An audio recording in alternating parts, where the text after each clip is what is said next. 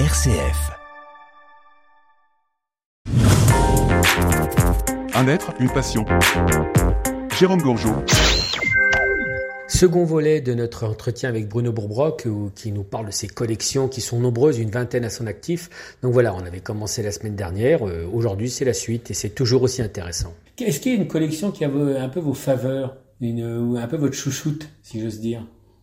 Bien, bien sûr, celle des crèches dont on vient de parler, mais aussi euh, les cartes postales, les cartes postales de, de Chalon.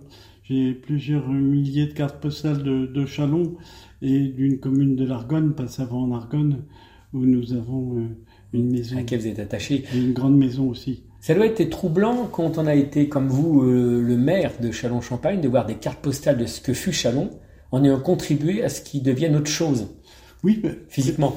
Précisément, c'est c'est ce dont je parlais en disant que la connaissance du passé, elle est importante. Euh, eh bien, euh, voilà. Ah, c'est vraiment extraordinaire. Alors, les canards, pourquoi les canards? Ça, j'avoue que je, ça m'interpelle. Vous aimez cet animal? Parce que là, je vois plein de canards autour de moi, des canards en bois. Euh, c'est une passion qui nous est venue euh, en commun avec Sabine. le hasard, vraiment. C'est vraiment le hasard, oui, c'est extraordinaire. Quoi. Et qu'est-ce que chaque, euh, chaque voyage a été l'occasion de ramener un ou plusieurs canards. Et du coup, les gens qui vous connaissent veulent vous faire plaisir, ils vous offrent des canards. Ça ne s'arrête plus. Et quand on vient d'un déjeuner ou dîner à la maison, euh, on n'apporte pas des fleurs, on apporte euh, des canards ou une crèche. Ah oui, donc c'est vraiment. Et vous, vous, avez encore des envies de nouvelles collections ou vous dites non, on va se calmer ou il y a encore des envies qui vous prennent? À mon âge, vous savez, on a ah. tendance à se calmer. Mais là, vraiment, c'est extraordinaire et je pense vraiment qu'il faudrait que vous fassiez quelque chose comme un musée, quelque chose parce qu'il y a des documents iconographiques incroyables que, dont vous êtes le détenteur. Oui, probablement, mais euh, ces collections ne sont pas faites pour, pour, pour gagner de l'argent. Elles sont faites euh, pour rencontrer d'autres personnes et encore une fois pour mieux connaître le passé sans se complaire dans le passé. Alors là, c'est réussi. Je dirais, quelle est une de, vos pièces dont vous êtes le plus fier parmi vos documents, euh, je dirais, politiques, par exemple?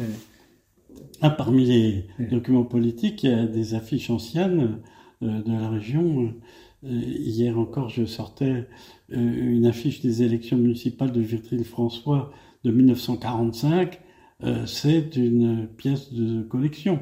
J'ai toute une collection d'affiches aux élections du Conseil général des Ardennes d'avant la guerre. Et, vous, et, vous, avez sous les yeux une affiche de, de, de 1920 qui est une adresse du, du président Poincaré au Sénat et à l'Assemblée nationale sous forme d'affiche donc.